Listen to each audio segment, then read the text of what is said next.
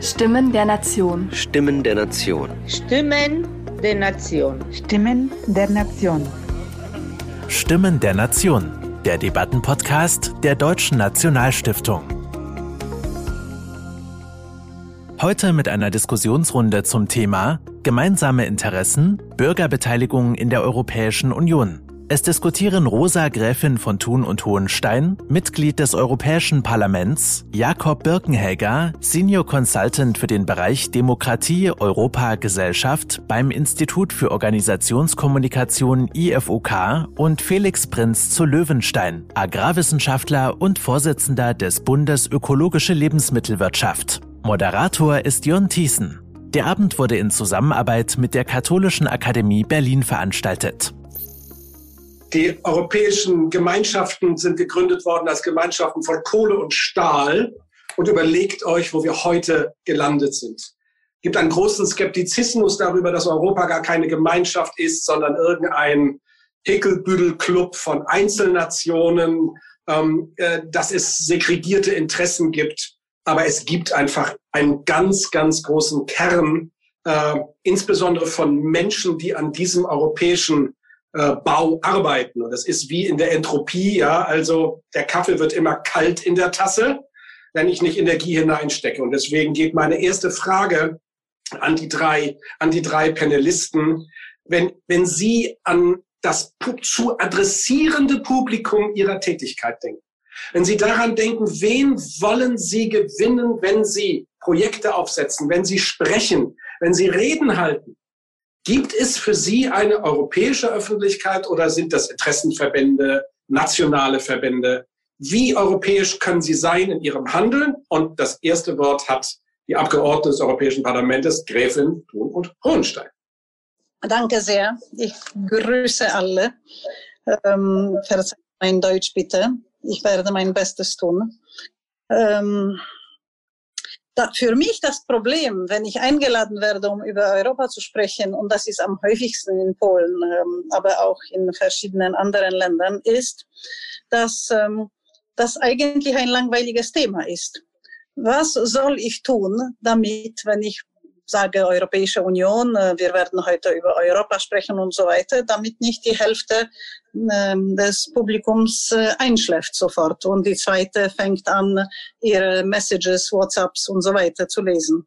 Also erstens braucht man eine Sprache, die nicht dieses Eurospeak ist, die sich möglichst mit sehr konkreten Sachen beschäftigt und es gibt keinen gemeinsamen Message für ganz Europa oder fast gar keinen, die sich mit sehr konkreten ähm, Sachen beschäftigt, die dieses konkrete Auditorium beschäftigen, interessieren, ihm Sorgen machen und so weiter und so fort, damit sie sich mit diesem Europa identifizieren, damit sie verstehen, dass das, wor worüber wir uns beschäftigen, woran wir arbeiten, was wir öffnen wollen für alle, so dass wir nicht verschlossen sind, jeder in seinem Lande, dass sie das wirklich berührt, be berührt, betrifft, dass das ihr alltägliches Leben betrifft.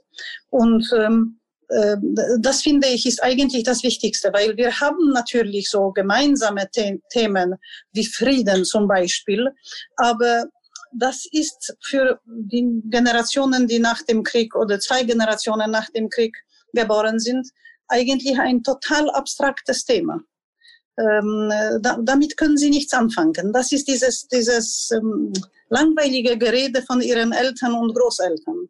Ja. Und wir müssen über Roaming sprechen, wirklich. Wir müssen über Roaming sprechen, wir müssen über gesunde Landwirtschaft sprechen, ähm, wir müssen über ähm, äh, über zum Beispiel über ähm, ein Ladegerät für alle All Mobile Electronic Devices, wie heißt das auf Deutsch. Ähm, das sind Sachen, womit man wirklich anfangen kann, weil wir eben keine Pub European Public Space haben. Ähm, und noch das Letzte wollte ich sagen.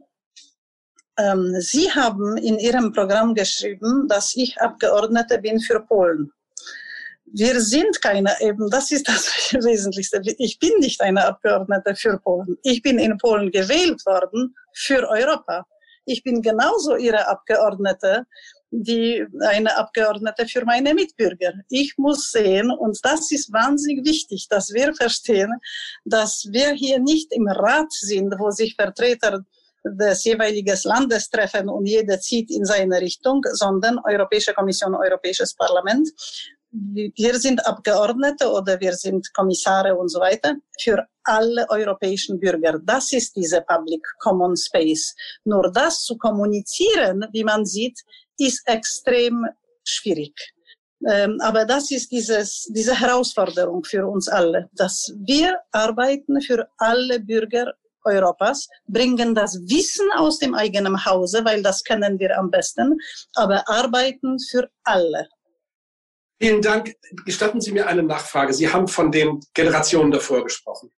Und diese Erfahrung teile ich sehr. Wir haben in der ersten Generation von Europäerinnen und Europäern gehabt Menschen, die mit glühendem Herzen nach dem Zweiten Weltkrieg etwas gegründet haben, mit dem sie mit tiefer, fast religiöser Überzeugung ähm, einen ökonomischen Space, einen Friedensspace gründen wollten. Dann gab es eine zweite Generation, da steht für mich sehr typisch der Bundeskanzler, durch den ich in die Politik gekommen bin, Gerhard Schröder, ein europäischer Rationalist, ohne wirklich irgendeine emotionale Bindung an das, was da an Konstrukt da war.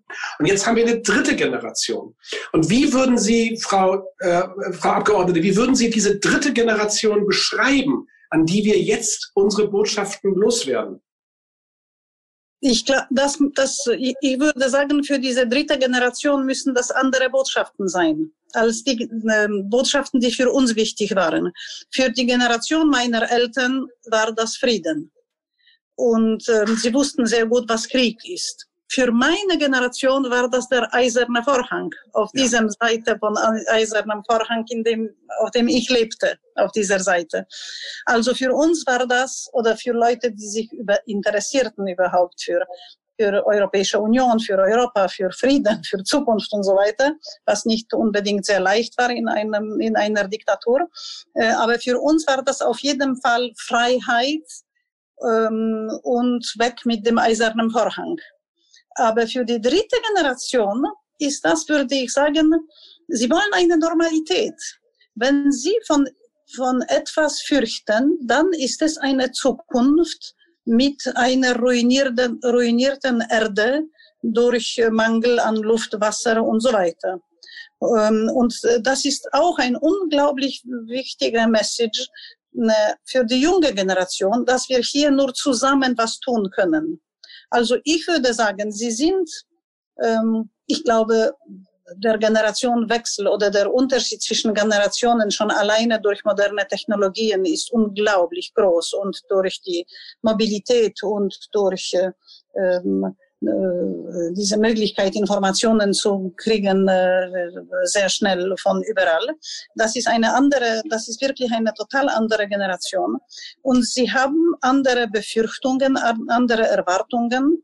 Äh, für sie dieses offene Europa ist eine totale Normalität und da ja. kann man mit wenig Sachen beeindrucken äh, außer solchen, dass ich zum Beispiel ein Ladegerät für alle Mobile Electronic Devices haben will und dass wir das nur auf der europäischen Ebene lö lösen können.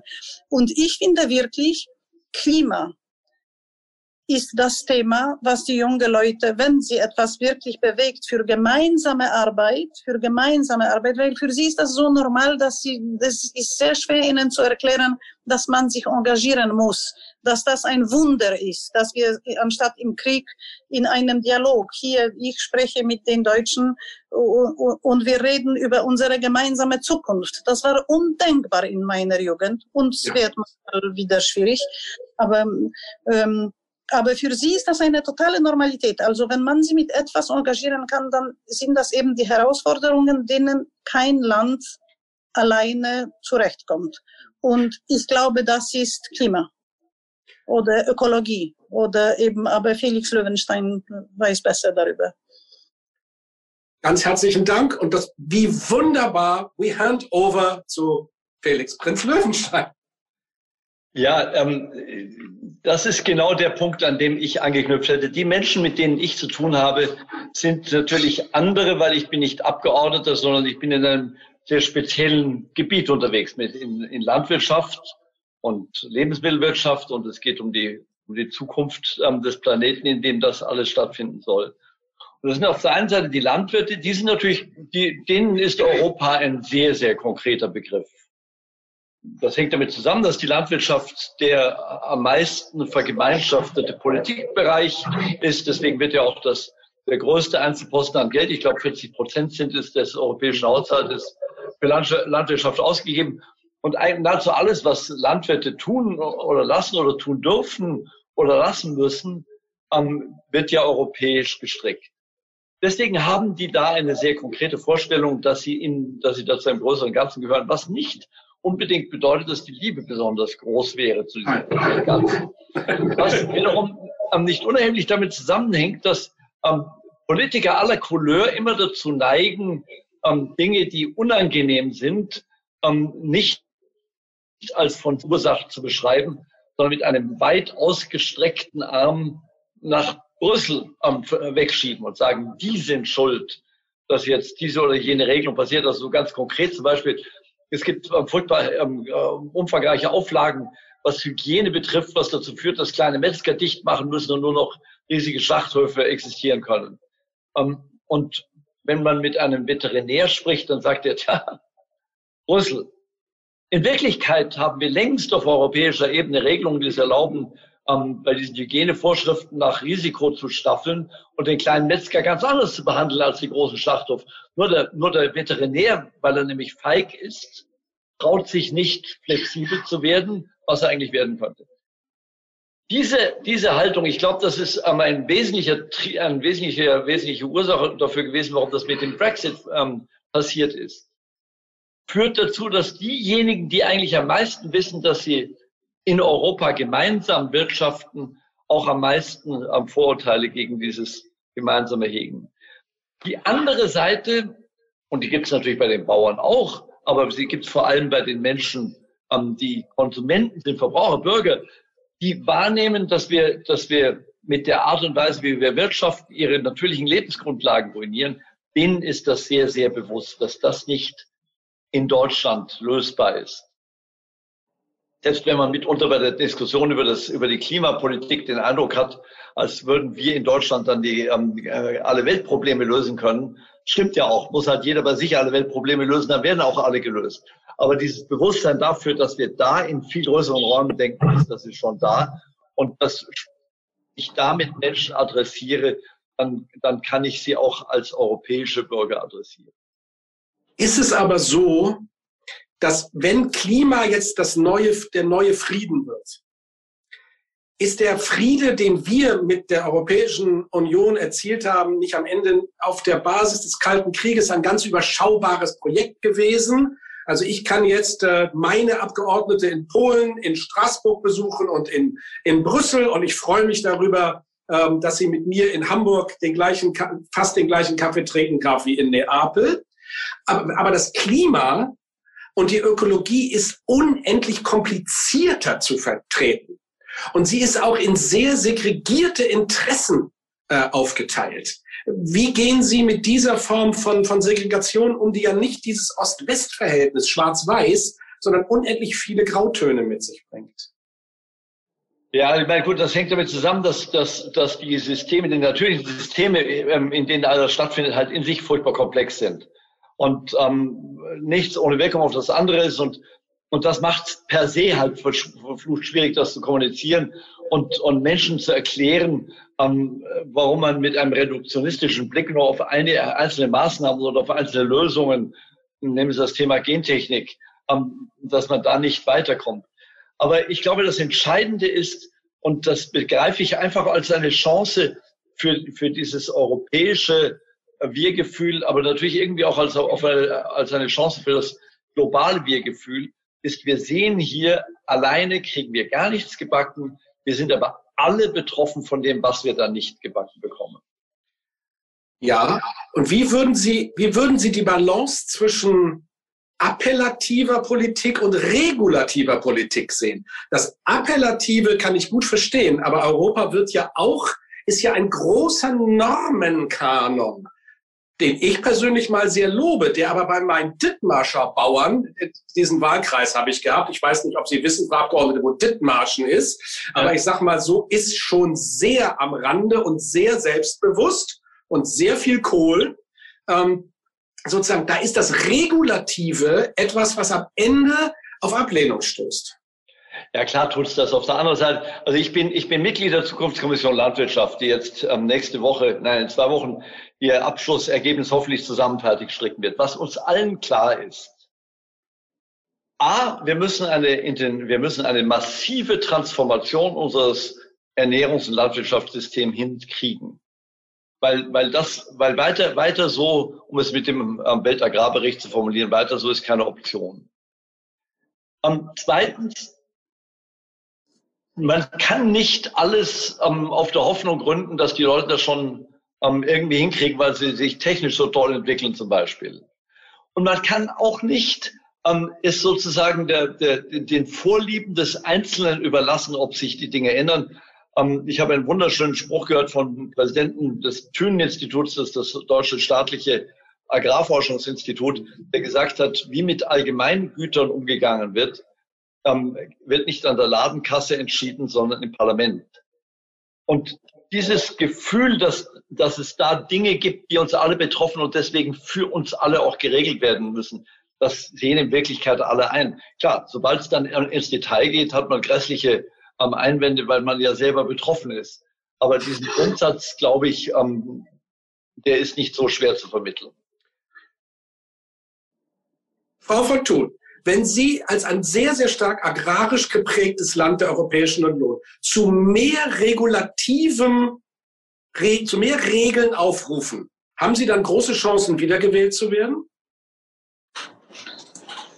Es ist, Polen ist ein bisschen speziell, weil sich was Landwirtschaft und äh, viele andere Gebiete des Lebens betrifft, es hat sich in den letzten zwei Jahrzehnten derartig viel geändert. Eigentlich alles hat sich geändert.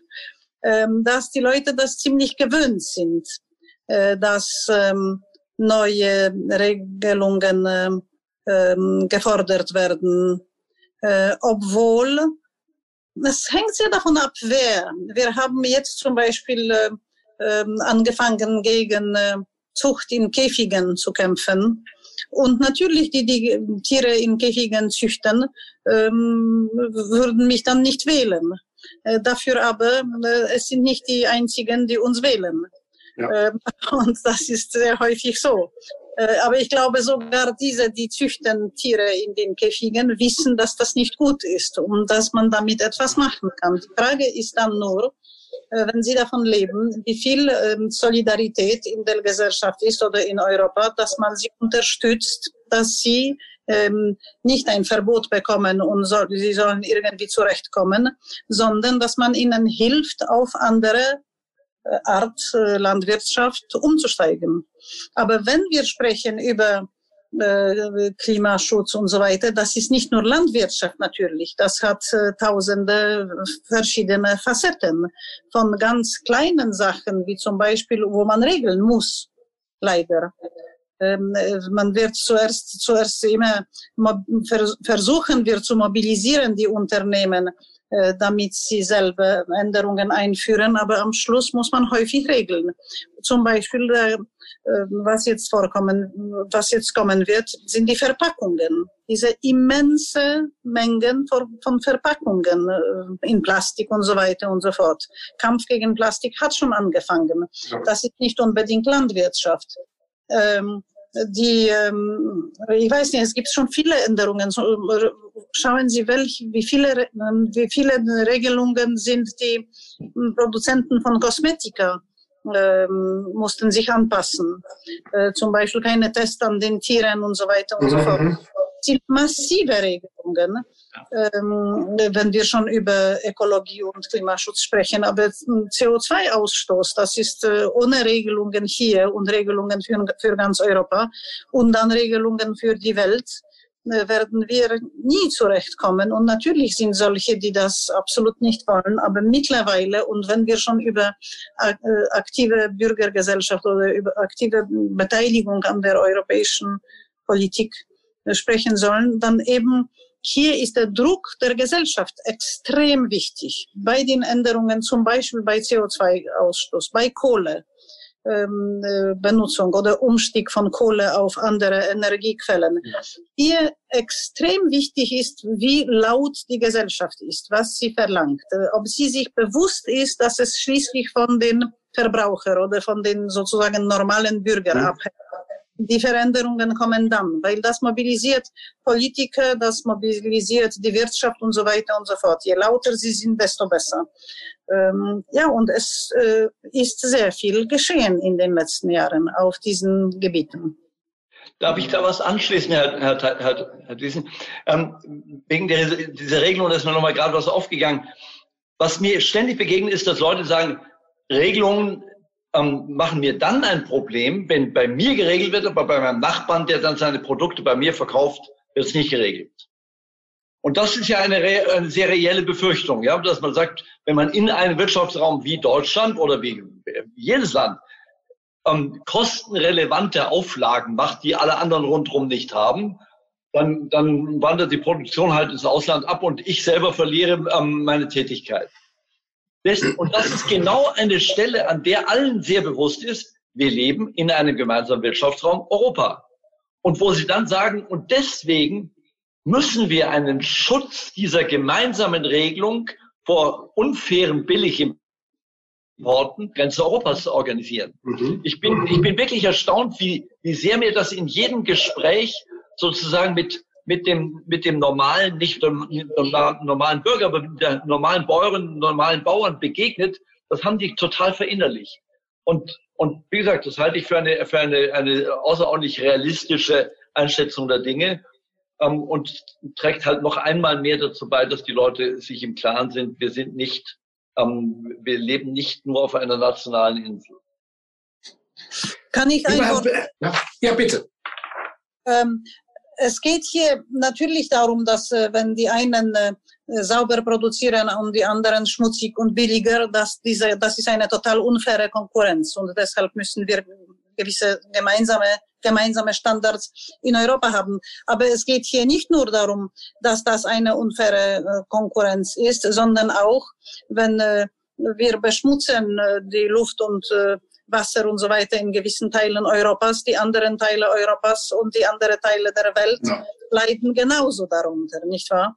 Und ähm, aber wir sprechen hier nur über Europa. Wir müssen mehr tun, als nur gemeinsame Standards in Europa einzuführen.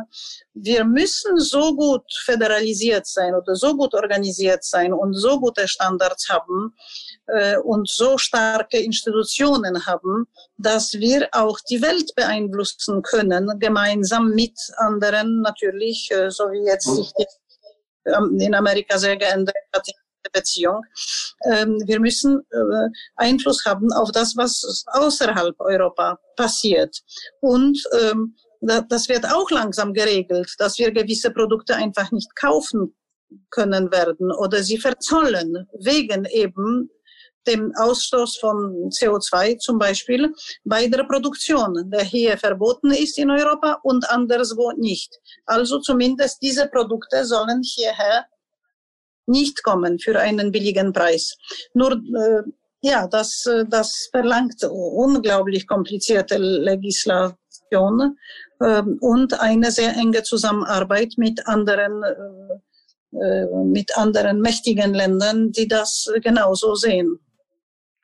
Vielen Dank. Herr Birkenhelger, meine Frage zu Ihrem Beginn ist, die gute Idee der Kooperation, die sich äh, entwickelt hat von einer ökonomischen, auch zu einer sozialen, zu einer friedensorientierten äh, europäischen Gemeinschaft mit vielen Dingen, neigt immer wieder dazu, nach meiner, Kennt meiner Einschätzung, parallele Monologe zu organisieren, statt einen Dialog. Parallele Monologe führen zur Stärkung meiner Position, weil ich es ja gesagt habe. Das Problem beim Dialog ist, ich könnte auch widerlegt werden.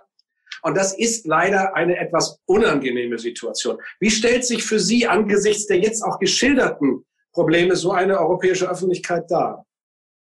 Ja, vielen Dank. Äh, danke auch für die Einladung und ich äh, freue mich, hier zu sein. Ähm, ich wollte mal ganz kurz, also ich finde die Frage sehr spannend, sozusagen die nach der, nach der europäischen Öffentlichkeit und, und ähm, nach dem Dialog, wie Sie sie gerade gestellt haben. Ich würde noch mal kurz einen konkreten Punkt vielleicht auch in Reaktion machen auf das, was wir jetzt schon gehört haben. Ähm, letztlich so ein bisschen die Frage nach der, nach der dritten Generation und wie tickt die eigentlich?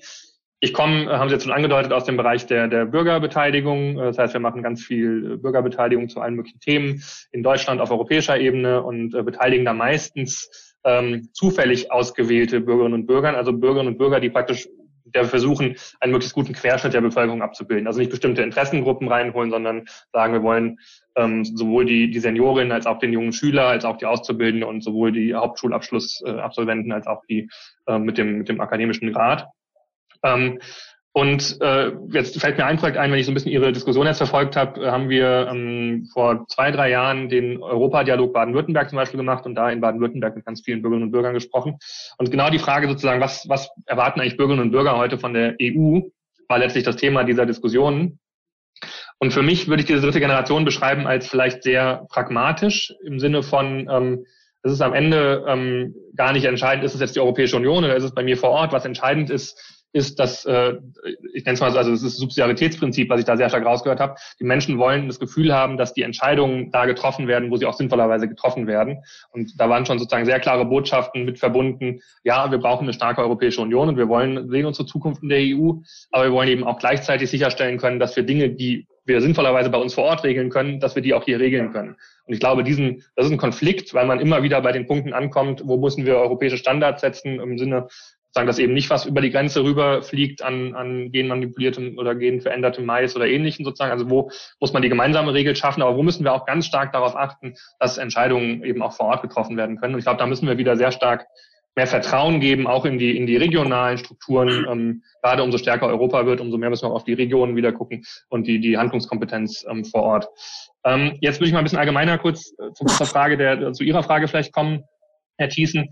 Ähm, nach der Öffentlichkeit und nach dem Dialog. Also tatsächlich ist meine grundsätzliche äh, These, und die ist nicht, nur von mir, ähm, wir erleben ja seit vielen Jahren, dass Öffentlichkeit immer, immer individualisierter wird. Ne? Also es gibt immer weniger die eine Öffentlichkeit und es fällt äh, Verbänden, nach denen haben Sie eingangs gefragt, und äh, großen Institutionen, auch wenn ich an Kirchen, an Parteien denke und so, immer schwerer, die Bevölkerung zu repräsentieren so und abzubilden. Ne? Und sagen, die SPD ist äh, glaube ich, schon länger nicht mehr die Arbeitnehmerpartei und äh, die Union ist schon lange nicht mehr die katholische oder die, die äh, sozusagen so. Das, das verändert sich, das heißt, die Gesellschaft verändert sich einfach, weil wir heute durch Digitalisierung, so wie wir jetzt ja auch zusammenkommen, viel mehr Möglichkeiten haben, ähm, was ja erstmal eine positive Entwicklung ist. Jeder kann viel mehr frei nach seiner Fasson leben, sich entwickeln. Wir haben viel mehr Möglichkeiten, ganz individuellen Bedürfnissen gerecht zu werden ähm, und uns eben auch mit Menschen zu vernetzen im digitalen Raum praktisch global, die ähnliche oder sehr gleiche Interessen haben wie ich.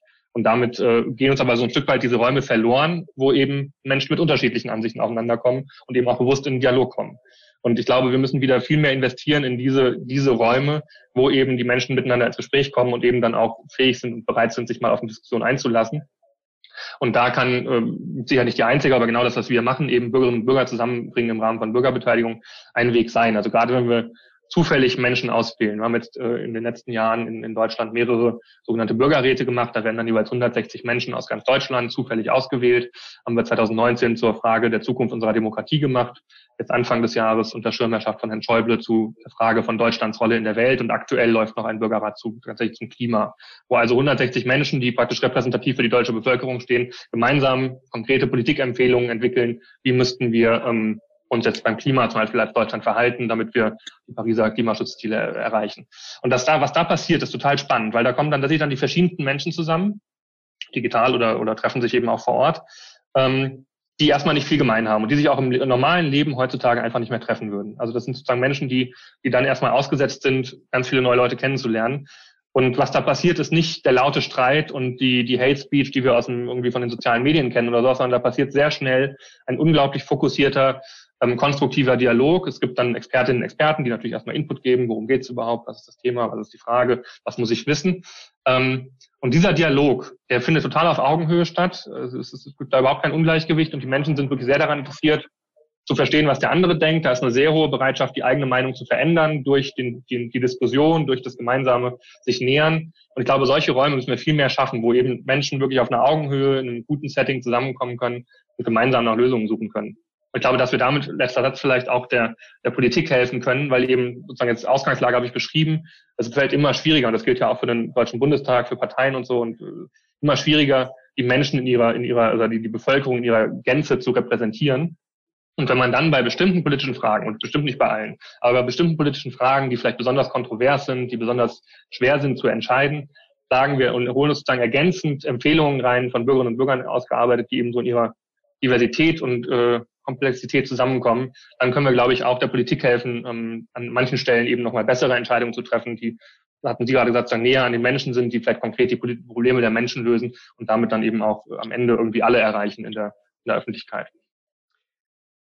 Es ist mir alles, das ist mir sehr sympathisch, was Sie tun. Sehr sympathisch. Wir sind eine sehr komplizierte Aushandlungsgesellschaft in den Demokratien Europas. Meine bescheidenen Erfahrungen als Abgeordneter ist, dass die Leute zwar reden wollen, aber dann wollen sie, dass getan wird. Getan, getan. Und dann wollen sie, dass ihre Interessen umgesetzt werden. Es ist sozusagen, welche Erfahrungen machen Sie damit? Wie kompliziert ist die Aushandlungsgesellschaft? Und wie enttäuscht sind Menschen, wenn es am Ende doch nicht so läuft, wie Sie es gerne hätten? Ja, ganz spannende Frage. Ähm, tatsächlich machen wir die Erfahrung, also machen wir sehr positive Erfahrungen, weil es ist völlig klar, wenn jetzt so ein Bürgerrat, zum Beispiel dieser Bürgerrat Demokratie 2019, der hatte dann am Ende 21 Empfehlungen beschlossen. Und äh, da war von keinem Zeitpunkt die Erwartung, dass jetzt diese 21 Empfehlungen äh, am nächsten Tag oder auch am, im nächsten Jahr vom Deutschen Bundestag umgesetzt werden. Wirklich überhaupt nicht. Die sind sehr froh, weil was dieser Bürgerrat ausgelöst ist, hat, ist, dass es jetzt weitere Bürgerräte gibt. Und das war auch eine der Forderungen dieses Bürgerrats Demokratie, dass das Format Bürgerrat in Zukunft bei bestimmten politischen Fragen öfter eingesetzt werden sollte. Das passiert jetzt gerade und das ist eigentlich fast schon neben dem Thema Lobbyregister sind das die einzigen beiden Empfehlungen, die wirklich wo man jetzt merkt, nach zwei Jahren, die wurden aktiv äh, sozusagen in die Hand genommen und umgesetzt. Da wurde auch, es gab auch eine Empfehlung nach dem bundesweiten Volksentscheid, so wird bis heute nicht diskutiert äh, und da macht aber auch niemand, deswegen ist das niemand schlecht gelaunt aus diesem Bürgerrat, weil das Gefühl hat, jetzt ist aber das, was wir empfohlen haben, nicht umgesetzt worden, sondern es ist ein ganz hohes Wissen bei den Bürgerinnen und Bürgern und das ich glaube auch dieses politische Verständnis steigt in so einem Prozess auch. Das merken wir natürlich auch. Die Leute, die da beteiligt sind, die 160, die verstehen hinterher viel besser, wie komplex, wie schwierig politische Diskussionen und Auseinandersetzungen sind, wie schwierig es ist, eine gemeinsame Entscheidung zu finden. Und die akzeptieren auch total, dass es ein repräsentatives System gibt, wo am Ende ein Bundestag Entscheidungen trifft, der von allen gewählt wurde und nicht, dass sie jetzt irgendwelche Empfehlungen machen, die dann umgesetzt werden müssen. Die Erwartung, die, die da ist und die ist auch berechtigt, es muss eine erste Debatte um das geben, was so ein Bürgerrat erarbeitet und empfiehlt. Also man muss das Gefühl haben, okay, das, was wir hier diskutiert haben und am Ende abgestimmt und empfohlen haben, wird in einem Deutschen Bundestag zum Beispiel oder je nachdem, wer sozusagen diesen Bürgerrat auch initiiert hat, wird ernsthaft diskutiert, da gibt es eine Debatte zu und dann darf es auch durchaus berechtigterweise aus anderen Gründen, als der Bürgerrat sie erwogen hat, eine Ablehnung geben.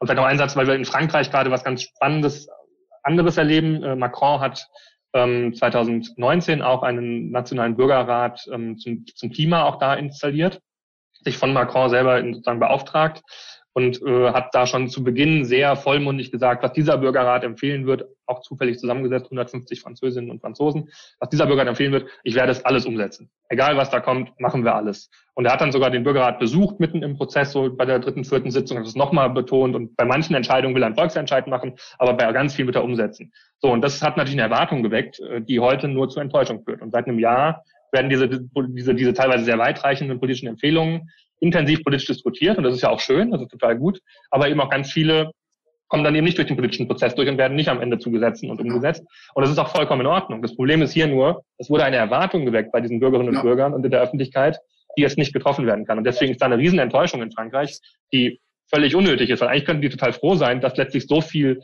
so intensiv diskutiert wird und nur die Umsetzung kommt. Und das Bild ist aber leider ein anderes, was öffentlich da ist, nämlich äh, große Enttäuschung wird ja gar nicht alles umgesetzt. Ähm, und das ist also bei Gefühl bei den Sachen, die wir in Deutschland gemacht haben, bisher eben immer anders gewesen. Da war die Erwartung sehr klar, was ist die Rolle eines solchen ja. Bürgerrats, was kann sie sein und was kann sie eben auch nicht sein. Vielen Dank, Herr Birkenegger. Gräfin Thun, wie finden Sie es denn als Repräs Repräsentantin einer repräsentativen Demokratie, wenn wir jetzt mal richtig viele schöne europäische Mehrheitsentscheidungen als Bürgerbefragung machen? Dann brauchen wir sie ja eigentlich gar nicht mehr so richtig, oder? Sie meinen Referenda, ja? Ja, ein Referendum nach dem anderen und ihr im Parlament sagt immer nur, gute Idee, ja, nein, ich gehe nach Hause. Aber wissen Sie, dass das, ähm, äh, ja, ich, ich bin nicht ein großer Freund von Referenda, ganz ehrlich gesagt, obwohl ich bin einer von den Co-Autoren von dieser europäischen Bürgerinitiative ähm, die schon langsam fängt an zu funktionieren. Aber Referenda, finde ich, sind immer eine äh, fabelhafte ähm, Möglichkeit für Populisten, leider. Äh, außerdem ist das äh, recht mühsam, ein Referendum in äh, ganz Europa zu organisieren. Äh, und deshalb, es kommen sehr, man kann das machen. Es ist sehr genau beschrieben, wann muss sich die Europäische Kommission und Europäisches Parlament beschäftigen mit einem Ergebnis von einem Referendum, von eben so einer, wie nennen Sie das, Umfrage? Hm? Bürger, ja? Referendum ist okay, ja? Referendum, wunderbar. Ja, also wann wir uns damit beschäftigen müssen und eventuell sogar legislativ, das heißt am Schluss ein Gesetz machen. Ähm, es kommen sehr wenige, weil man muss äh, über eine Million Unterschriften sammeln, mindestens in sieben Ländern, was ich dachte wird ganz einfach, weil man kann sie auch sammeln, diese Unterschriften per Internet. Ähm, aber äh, die Bürger sind nicht besonders aktiv in diesen Themen. Und neulich eben, zu meiner Freude, haben wir uns mit so einem Referendum beschäftigt. Wir haben bekommen äh, eine Million sechshunderttausend Unterschriften von Bürgern aus mehr als sieben Ländern in ähm, der Europäischen Union, Union. Und das war eben über diesen Käfigzucht. Und, ähm, und wir haben ähm, ein Gesetz vorbereitet, das jetzt die Kommission bekommen hat, das ab äh, Jahre, äh, ich glaube 2027 ähm, äh, in Europa diesen Käfigzucht langsam äh, entweder ganz stoppt oder zurückziehen wird ich bin sehr froh, wenn die Bürger aktiv sind und sich so organisieren können, dass sie ähm, Projekte ähm, uns ähm, vorstellen können. Sie werden natürlich nicht in der Lage sein, das in eine Legislation umzuwandeln. Es muss jemand sein, der daraus ein Gesetz macht. Ähm, aber, aber was für die Bürger wichtig ist, das zu hören für die Politiker, Politiker ist das Wesentlichste überhaupt. Und ähm, ähm, äh, wenn ich nur Zeit habe, habe und durch die Länder fahre oder mit Leuten spreche, dass mein ständiger Appell ist, macht Druck auf eure Politiker, sagt sehr klar, was ihr wollt. Aber dazu müssen sich die Bürger auch organisieren, weil jeder Einzelne wenn kommt und sagt. Und ähm, das Zweite ist, wofür ich kämpfe, ist dieses Europa als Sie. Ich weiß nicht, ob das in Deutschland auch so funktioniert, aber normalerweise sagt man Europa dort oder Europa Sie. Selten hört man doch Europa wir. Und das sind unsere Entscheidungen, unsere Gesetze, unsere Verantwortung, unsere europäische Zukunft. Sie ja. beschlossen, nicht wahr? Sehr gerne. Und das zeigt noch, dass diese Beteiligung in, äh, in äh, dieser Konstruktion sehr niedrig ist, dass diese Identifikation niedrig ist. Äh, letzter Satz noch. Jemand hat erwähnt diesen äh, European Public Space, öffentliche, wie heißt das? Äh, European Public Space, diese europäische, europäische Öffentlichkeit, ja. Mhm. Europäische Öffentlichkeit, die existiert de facto nicht. Wir haben keine Person, einen Politiker oder außer Fußballer vielleicht oder Sänger oder Schauspieler. Es gibt keine, niemand, der äh, alle Europäer vertreten könnte oder den sie kennen oder für, mit dem sie sich identifizieren. Wir haben nicht ein Medium. Wir haben kein europäisches Fernsehen, das wirklich funktionieren würde als europäische äh, europäisches, keine Tageszeitung. Natürlich ist das damit verbunden, dass wir äh, alle verschiedene Sprachen sprechen, obwohl Englisch immer stärker eine Fremdsprache, erste Fremdsprache für viele wird. Und ich hoffe, dass das bald wirklich unsere Lingua Franca wird. Ja. Äh, aber wir haben noch keine Public Space, nicht wahr? Und dann ist es ziemlich schwierig, sich zu engagieren in etwas, was eigentlich Sie sind und, ähm, und die man nicht wirklich kennt. Bitte schön, Herr Böttger. Ja, ja, genau. Ganz kurz nochmal zu der, zu der Frage, letztlich die Frage nach den Referenda. Ähm, da die grundlegende Frage ist ja letztlich, wie können wir äh, sozusagen die Beteiligung von Bürgerinnen und Bürgern vielleicht auch über Wahlen hinaus sichern und wie können wir sozusagen da eine so engere Verzahnung herstellen, äh, wenn ich jetzt an eine Wahlperiode von fünf Jahren denke und eben daran, dass ich ja nun, ich wähle zwar eine Partei und auch einen direkten Abgeordneten, aber ich habe so viele verschiedene Interessen, ich persönlich, dass ich gar nicht erwarten kann, dass jetzt die Partei all die Interessen sozusagen abbildet. Und das heißt, ich habe immer irgendwie nochmal individuelle Präferenzen. Und deswegen, glaube ich, brauchen wir, müssen wir darüber nachdenken, wie können wir auch zwischen Wahlen eben diese Zusammenarbeit zwischen den gewählten Vertreterinnen und Vertretern und den, den Bürgerinnen und Bürgern stärken. Und letztlich ist die Idee von Referenda ja auch nur erstmal, ähm, und das sage ich erstmal ganz wertfrei, dass den Bürgern ein Instrument in die Hand gegeben wird, mit dem sie auch eben zwischendrin zu Einzelthemen sagen können, da sind wir gerade nicht einverstanden mit dem, was diskutiert wird oder was geplant ist und haben eine andere Idee und können damit erstmal sozusagen diesen Einfluss geltend machen. Und ganz viele Referende habe ich dann irgendwann lernen müssen. Ähm, da kommt es nie zum eigentlichen, zum, zur eigentlichen Abstimmung, weil die Politik schon sehr oft frühzeitig reagiert, erkennt, oder ist ein Bedarf, da ist was läuft scheinbar was falsch und darauf reagiert, sodass einfach gar keine Abstimmung mehr nötig ist. Ich will damit jetzt trotzdem nicht sagen, dass ich ein Fan von, von Volksentscheiden bin, weil ich die, die Probleme, die damit einhergehen, kenne. Aber ich finde den Mechanismus erstmal spannend, sozusagen den Bürgerinnen und Bürgern eine Möglichkeit zu geben. Das andere ist eben das Petitionsrecht in, oder eben auch die, die, den Bürgerinnen und Bürgern die Chance zu geben, zwischendrin auch ähm, nicht nur über den, die Ansprache des einzelnen Abgeordneten, sondern auch über eine Zusammenkunft oder ein gemeinsames Agieren äh, Einfluss nehmen zu können. Und es gibt da noch ganz andere spannende Formate. Ähm, die, FDP zum Beispiel jetzt äh, hat für ihr Bundestagswahlprogramm gerade ganz aktuell entschieden, dass sie so ein sogenanntes Bürgerplenarverfahren äh, einführen wollen. Das ist sozusagen eine Erweiterung des Petitionsrechts, nämlich dass ab einer bestimmten Schwelle an Unterschriften, die gesammelt werden, sich sogar der, das Plenum, in dem Fall des Deutschen Bundestags, mit einem Thema beschäftigen muss, wenn eben ausreichend viele Bürgerinnen und Bürger das Thema zum Thema machen. Und dann hat der Bundestag die Pflicht, jetzt muss ich mich damit beschäftigen und plötzlich entsteht ein Interesse der Öffentlichkeit an der Debatte und äh, den Bürgerinnen und Bürgern wird deutlich, welche Partei, welche Fraktion, wer, welche Abgeordnete zu dem Thema wie steht. Also es, man kann sozusagen ein Thema setzen. Das finde ich ein ganz spannendes Verfahren. Und ich komme jetzt nochmal zu den, den Bürgerbeteiligungsverfahren, die eben auch helfen können, Themen zu erkennen und dann sozusagen im Bundestag oder in einem parlamentarischen Betrieb im Europäischen Parlament weiter zu bearbeiten und, und zu Lösungen ja. zu kommen. Ich glaub, Eine Frage im Chat. Dankeschön. Eine Frage im Chat ereilt uns. Es hätte bisher die Conference of the Future of Europe keine Rolle in unserer Diskussion gespielt. Das kann ich Ihnen genau sagen. Ich weiß gar nicht, was das ist. Und deswegen, äh, äh, ja, ich, ich oute mich ja, das ist gar kein Problem. Aber hier sitzen ja die Expertinnen und Experten. Also was ist das und welche Rolle spielt Coffee? Soll ich mal ganz kurz einsteigen gerne. Tatsächlich äh, sind wir nämlich auch äh, mitbeteiligt an der Organisation der, der äh, Citizen Panels, die es im Rahmen der Conference on the Future of Europe gibt. Äh, erstmal Conference on the Future of Europe ist ähm, ein, ein Projekt, was ich glaube Macron erstmals vor mittlerweile drei Jahren ins Gespräch gebracht hat. Ähm, die Idee sozusagen, wir brauchen eine gemeinsame Konferenz, eine Zusammenkunft der Bürgerinnen und Bürger, äh, um gemeinsam über die Zukunft unserer Europäischen Union zu diskutieren. Ich meine, die Konflikte und Themen, äh, Rechtsstaatlichkeit, Klima, jetzt aktuell Corona sind, sind äh, mannigfaltig, Solidarität mit Südeuropa, äh, kann man vieles aufzählen. Die Idee sozusagen, wie finden wir wieder zu einer gemeinsamen Vision, zu einem gemeinsamen Bild von, was wollen wir eigentlich, wie die Zukunft der EU gestaltet ist. Das ist so ein bisschen die Grundidee, die dann Ursula von der Leyen aufgesetzt hat. Und das Spannende an der dieser Conference on the Future of Europe ist, dass tatsächlich das erste Mal ein solch großes Beteiligungsprojekt gibt, auf das sich alle drei großen Institutionen der Europäischen Union verständigt haben. Es war ein langer Aushandlungsprozess, aber am Ende sind eben Kommission, Parlament und der Europäische Rat, also die Nationalstaaten, haben sich verständigt, wir machen jetzt eine, diese Conference on the Future of Europe. Es gibt immer noch Streitigkeiten darüber, wie weitreichend die eigentlich entscheiden soll und ob am Ende da auch Vertragsveränderungen daraus folgen dürfen oder nicht. Das ist erstmal offen gelassen. Aber es gibt diesen Prozess und der ist ganz spannend aufgebaut. Es gibt, ähm, und das Spannende daran ist, zumindest nach dem, was man bisher hört und geplant ist, die Bürgerinnen und Bürger sollen wirklich im Fokus dieser Conference sein. Es gibt äh, praktisch drei, äh, die drei sogenannten Ps.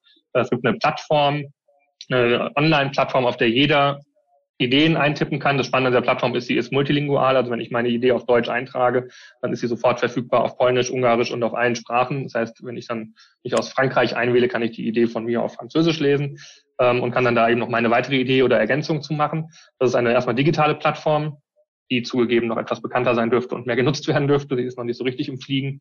Es gibt ein sogenanntes, es gibt diese Citizen Panels, also praktisch vier europaweite Bürgerräte, die ab Mitte September bis Mitte Januar tagen werden, jeweils 200 auch zufällig ausgewählte Menschen aus ganz Europa, die dann zu vier verschiedenen Themen zusammenkommen, insgesamt in jeweils drei Sessions, also dreimal ein Wochenende zusammensitzen und Empfehlungen entwickeln zu ihren Themen. Klima und Gesundheit zum Beispiel, Wirtschaft, Digitalisierung, äh, die Rolle der EU in der Welt sind so ein bisschen die Themen, um die es gehen wird. Und es gibt ein Plenum und im Plenum sitzen äh, Abgeordnete des Europäischen Parlaments, da sitzt die Kommission, da sitzt der, der Rat, da sitzen eben auch Abgeordnete aus den nationalen Parlamenten und da sitzen auch, ich glaube, ein Drittel der, der Teilnehmenden sind Bürgerinnen und Bürger, die sozusagen auch in diesem Plenum sitzen und die werden dann gemeinsam am Ende sich den, den Input aus der Plattform, den Input aus diesen Panels angucken und gemeinsam zu Entscheidungen kommen. Herzlichen Dank, Herr Birkenheger. Jetzt kommt einmal noch Herr Prinz Löwenstein dran und dann Frau Schneider, die nämlich einige Fragen aus dem weltweiten Gewebe an das Panel gesammelt hat. Mich treibt, mich treibt bei diesen, bei diesen ganzen Beteiligungsprozessen immer die Frage um, wie, wie weit kann das wirklich am Ende funktionieren? Weil wenn man, wenn man in solche Plattformen äh, äh, zigtausende von Kommentaren und Fragen und Beiträgen reingibt, dann braucht es ja hinterher sehr, sehr viele Menschen, die das dann auswerten, zusammenführen und zu irgendeinem Ergebnis bringen. Und ähm, also ich, das ist wirklich eine Frage. Ich habe da keine Meinung dazu. Ich weiß, weiß nur, dass ähm, einer der, ein wesentlicher Grund, warum die französische Revolution ausgebrochen ist, weil die, weil der König hat ähm, dem Volk gesagt, bitte schickt mir mal eure Fragen, nämlich die Cahiers de, de Doléance ähm, sagt mir was, wo euch der Schuh drückt. Dann, wurde, dann haben die sich wahnsinnig angestrengt in ganz Frankreich, haben alles nach Paris geschickt und dort wurde es dann weggesteckt und nicht behandelt. Und das, diese Frustration hat ganz viel dazu beigetragen, dass dann die Explosion kam. Und deswegen frage ich mich, ähm, kann man das, was man mit so Beteiligungsprozessen verspricht, tatsächlich halten? Herzlichen Dank. Jetzt rufe ich Frau Schneider auf und dann werden wir das nämlich so ganz langsam auf die Landebahn ziehen mhm. hier, dieses wunderbare Panel. Vielen Dank. Ich versuche zunächst so drei Aspekte etwas zu, zusammenzubinden, drei unterschiedliche äh, Wortmeldungen. Das passt ganz gut vielleicht zu dem, was, äh, was Herr Löwenstein zuletzt gesagt hat. Ähm, es geht eigentlich um die Frage politische Wirkmächtigkeit und politisches Vertrauen. Hat jemand festgestellt, es gibt nicht nur eine Vertrauenskrise der Bürger Richtung Politik, sondern auch der Politiker Richtung Bürger. Also das wäre eine Feststellung.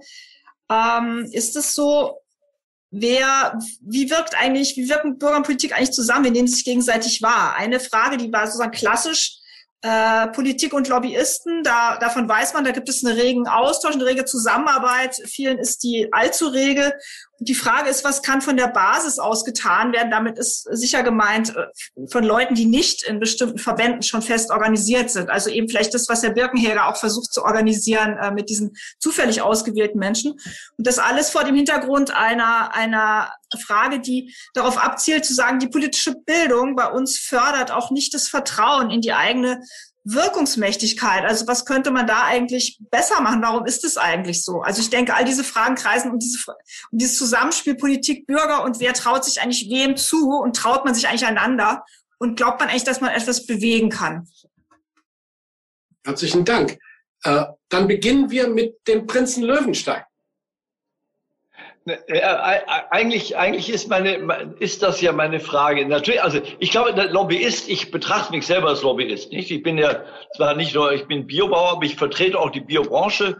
Und ähm, mein Job ist, so verstehe ich das, den Politikern zu helfen, eine gute Arbeit zu machen, weil Politiker können nicht von allem alles verstehen. Infolgedessen brauchen sie Leute, die ihnen erklären, was das, was sie da entscheiden und tun, für Auswirkungen auf die Menschen ähm, im Lande haben oder auf einen Bereich der Wirtschaft oder für wen immer jemand da spricht.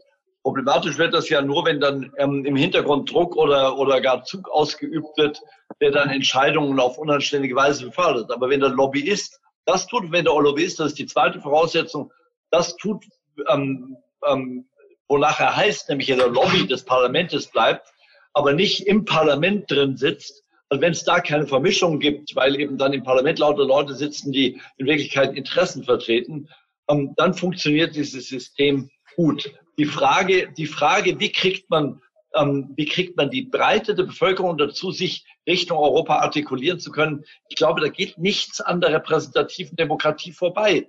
Und die Frage ist eher, das wäre meine Frage an die Roja tun auch, haben wir nicht vielleicht auch ein Problem? Natürlich sind die Abgeordneten, die für Europa gewählt werden, für Europa zuständig, vollkommen klar. Aber jedenfalls bei uns in Deutschland ist es doch so, dass ich als Abgeordneter nicht einen Wahlkreis habe, also die Menschen wissen, das ist die Person, die wir nach Brüssel geschickt haben, sondern bei uns ist es so, wir, äh, kommt halt der Abgeordnete, wird auf der hessischen Liste gewählt. Und damit ist ein starkes, direktes Kommunizieren, wie das zwischen dem Bundestagsabgeordneten und seinem Wahlkreis möglich ist, da nicht möglich. Also müssen wir nicht an der Stelle auch vielleicht einen direkteren Bezug herstellen. Vielen Dank. Bevor die Abgeordnete natürlich am Ende das Schlusswort kriegt, aus lauter Respekt vor der repräsentativen Demokratie, also Herr Birkenhäger. Ja, vielen Dank. Ähm, ich will vielleicht mal kurz direkt ähm, Also ich fange mal an mit der Frage der Vertrauenskrise. Das fand ich jetzt einen ganz spannenden Punkt sozusagen aus dem, aus dem Chat, äh, der Vertrauenskrise auch der Politik gegenüber den Bürgerinnen und Bürgern. Also ist da überhaupt noch das Vertrauen der Politik auch in die Bürgerinnen und Bürger? Ähm, ich ich habe eine ähnliche Vermutung oder auch eine ähnliche Wahrnehmung. Und ich glaube, das ist aber auch erstmal ganz normal, weil man muss ja sich mal auch in den Abgeordneten versetzen, was der heute wahrnimmt. Und das ist natürlich in erster Linie, was da ankommt, ist dann doch relativ viel äh, Hate Speech und, und äh, Unangenehmes. Und ich glaube auch, wir erleben es immer wieder, dass Abgeordnete eben auch dann im Wahlkreis mitunter von, von sehr lauten, aber sehr, sehr ähm, kleinen Gruppen, aber sehr lauten Gruppen angegriffen werden und angemacht werden. Und wenn man in so einer Welt sozusagen sich das vorstellt, dass man da täglich mit auseinandergesetzt ist, dann kann man natürlich auch durchaus verstehen, warum man irgendwann das Gefühl hat, ich weiß gar nicht, ob ich sozusagen da noch den Bürgerinnen und Bürgern so viel zutrauen will. Und ich glaube, dass viele Abgeordnete auch den Bürgerinnen und Bürgern nach wie vor sehr, sehr viel zutrauen. Ich glaube, wir müssen dieses Vertrauen insgesamt wieder aufbauen und das schaffen wir eben, indem wir über eine Wahl hinaus Anlässe schaffen. Und deswegen, klar brauchen wir die Wahlen, wir brauchen ein repräsentatives System, aber wir können darüber hinaus Anlässe schaffen. Und ich würde noch kurz zu dem, was Sie vorher gesagt haben, Herr, Herr Prinz Löwenstein, noch darauf eingehen. Wir haben eigentlich so ein bisschen zwei Punkte gemacht. Die eine Frage ist erstmal, wer, wer wertet das alles aus? Da kommen jetzt ganz viele Ideen rein und sowas. Und da ist das riesen, riesen Gefahr, ist ja, dass am Ende irgendwie von dem ein Prozent hängen bleibt und so. Ne? Da haben ganz viele Leute sich Mühe gegeben und sind am Ende enttäuscht, dass nichts draus wird. Ähm, und das, wie gesagt, sehe ich zwei Aspekte. Das eine ist erstmal das rein technische, sage ich mal, sozusagen, wie macht man sowas clever? Zum einen gerade bei digitalen Lösungen gibt es mittlerweile natürlich auch viele Möglichkeiten der, der äh, KI-gestützten Auswertung, also künstliche Intelligenz sozusagen, die dann auch große Mengen an Daten auch gut zusammenfassen kann. Das klappt mittlerweile sehr gut. Aber ich bin auch gar kein großer Fan von so einer Online-Plattform. In so einem Bürgerrat ist es ja letztlich der, der Prozess, durch den die Bürgerinnen und Bürger auch selber gehen, immer mehr zu einer Kondensierung, Verdichtung. Was sind uns die wichtigsten Punkte? Zu welcher Lösung kommen wir? Was das machen die Bürgerinnen und Bürger selbst in so einem deliberativen Verfahren? Der viel entscheidendere Punkt ist für mich die Frage, ähm, ja, dieses Riesenrisiko, was wir bei solchen Verfahren immer haben, was es dann am Ende nichts draus wird, wenn die Politik die Ergebnisse gar nicht ernst nimmt. Und das ist auch das größte Risiko, was ich bei dieser Conference on the Future of Europe jetzt sehe, auch wenn ich es erstmal sehr wertschätze und gut finde, dass alle drei Institutionen da gemeinsam jetzt losgehen und was machen wollen. Es ist immer noch keine Klarheit, was damit eigentlich passieren soll. Und das heißt, dass die, die Riesengefahr ist, dass am Ende äh, schöne Ergebnisse daraus kommen, die aber 2023, äh, dann also ein Jahr später so, in der Schublade verschwunden sind und niemand mehr groß beachtet und nicht weiter diskutiert werden, weil es einfach einen Streit zwischen den Institutionen gibt, weil man sich nicht einig ist, was man jetzt eigentlich damit machen will. Und das sorgt am Ende zu einer viel größeren Enttäuschung, als es eigentlich erstmal die Chance gibt, sozusagen dieses Verfahren zu nutzen. Und am Ende haben wir noch eine viel größere Verdrossenheit gegenüber der Politik, weil da war viel Engagement, da ist viel Geld investiert worden, viel Zeit investiert worden und es wird nichts draus. Also wir müssen immer sicherstellen bei solchen Verfahren, dass die Politik sich am besten schon von Anfang an verpflichtet, diese Ergebnisse wirklich auch wahrzunehmen und ernst zu nehmen. Das heißt nicht umzusetzen, aber es das heißt, eine ernsthafte Debatte zu führen, was davon können wir wie in die Umsetzung bringen. Vielen Dank. Gräfin Thun. Ähm, eine Debatte ähm, in Europa zu führen mit allen Europäern gleichzeitig, das war ein sehr mutiger Plan von Macron. Aber er hat häufig mutige Pläne und manche funktionieren auch, äh, wie dieses Recovery-Plan fand. Ja. Das kommt auch von ihm schließlich und das ist ein unglaublich mutiger Schritt äh, für Stärkung Europas und für äh, Hilfe, um herauszukommen aus dieser Krise, in die wir durch Covid alle gejagt wurden. Ähm, und jetzt diese Debatte wie das technisch organisiert sein soll oder nicht. Ich finde schon, die Fragen zu stellen in der Öffentlichkeit, auch wenn wir keine gemeinsame europäische Öffentlichkeit haben, aber diese Fragen werden ähm, in verschiedenen Ländern gestellt. Ähm, das ist schon das ist schon sehr wichtig, wenn das passiert, weil erstens irgendwie mindestens ein äh, kleiner Prozent der äh, europäischen Bürger in verschiedenen Länd Ländern wird lernen oder überlegen, was Kompetenzen, was europäische Kompetenzen sind und welche Kompetenzen sind unsere nationale.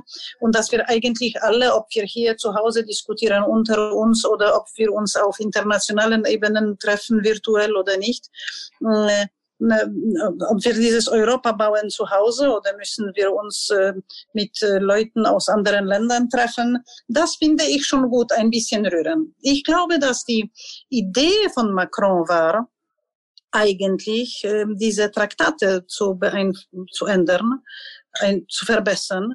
Und das Hauptproblem ist dieses Vetorecht. Und das, da geht jeder sehr vorsichtig herum. Ihr Minister Heiko Maas hat neulich gesagt, dass dieses Vetorecht soll aufgehoben werden, dass man eigentlich alles mit einer Mehrheit abstimmen soll.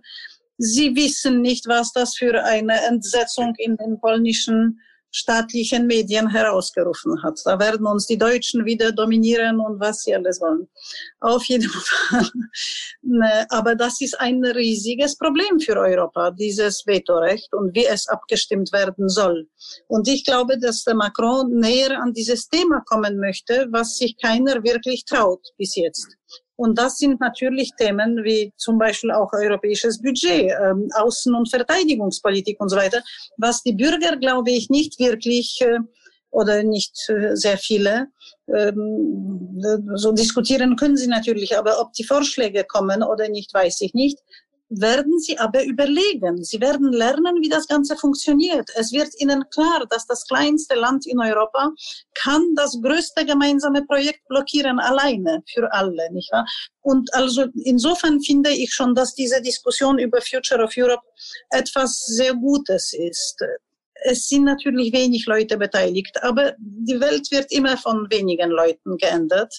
Und ähm, deshalb finde ich, dass das gut ist. Und jetzt, ob man äh, direkt gewählt werden soll oder nicht.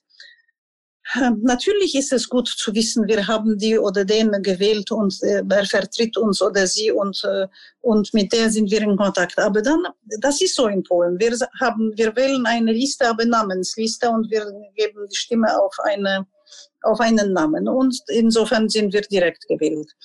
Aber die Wahlkreise sind so riesig, dass man so, und wir sind nur am Wochenende in unserem Wahlkreis und nicht immer, weil es gibt noch andere Länder, die uns einladen oder wir müssen zu den Ländern, für, wo wir zuständig sind für Kontakte zwischen Europäisches Parlament und Kasachstan, Turkmenistan, Tadschikistan und Lateinamerika und so weiter. Da müssen wir auch immer wieder reisen, nicht sehr häufig. Ähm, aber, aber erstens ist das unmöglich, alle Bürger aus dem Wahlkreis zu treffen, weil wir sind relativ wenige Abgeordnete Abgeordnete im Vergleich zu den nationalen Abgeordneten. Zweitens, wir lösen nicht die gleichen Probleme wie die Räte oder die Abgeordnete aus dem gewissen Wahlkreis. Wir haben diese größere europäische Perspektive, die natürlich dem Wahlkreis gut dienen muss. Und es ist wichtig, dass man hört, was die Leute wirklich brauchen, wofür sie sich interessieren. Und äh, ich, das ist mir klar, dass wenn ich in meinem äh, Wahlkreis zu verschiedenen Treffen gehe, dass ich ihnen dieses Europa näher bringe ähm, und eben über meine Arbeit erzähle und höre und so weiter. Manchmal ist es so interessant für mich, das sind schon legislative Initiativen daraus entstanden, aus solchen Treffen mit den Leuten, die, die über zum Beispiel verschiedene Qualität von Produkten, die gleich heißen und gleich verpackt werden in verschiedenen Ländern Europas, aber unterschiedliche Qualität haben. Das lerne ich auch bei solchen Treffen. Also die sind natürlich wichtig, die Treffen für beide Seiten, aber es kann auch sehr täuschend sein, dass sich die Leute vorstellen, dass diese Abgeordnete ähm, äh, im Europäischen Parlament wird jetzt äh, Geld für die bessere Straße in meinem Wahlkreis äh, organisieren, was äh, natürlich nicht stimmt. Also Bürgernähe ist das Wesentlichste überhaupt, aber das Weise zu managen ist eine riesige Herausforderung. Das war Stimmen der Nation, der Debattenpodcast der Deutschen Nationalstiftung. Weitere Informationen zur Arbeit der Stiftung erhalten Sie unter www.nationalstiftung.de.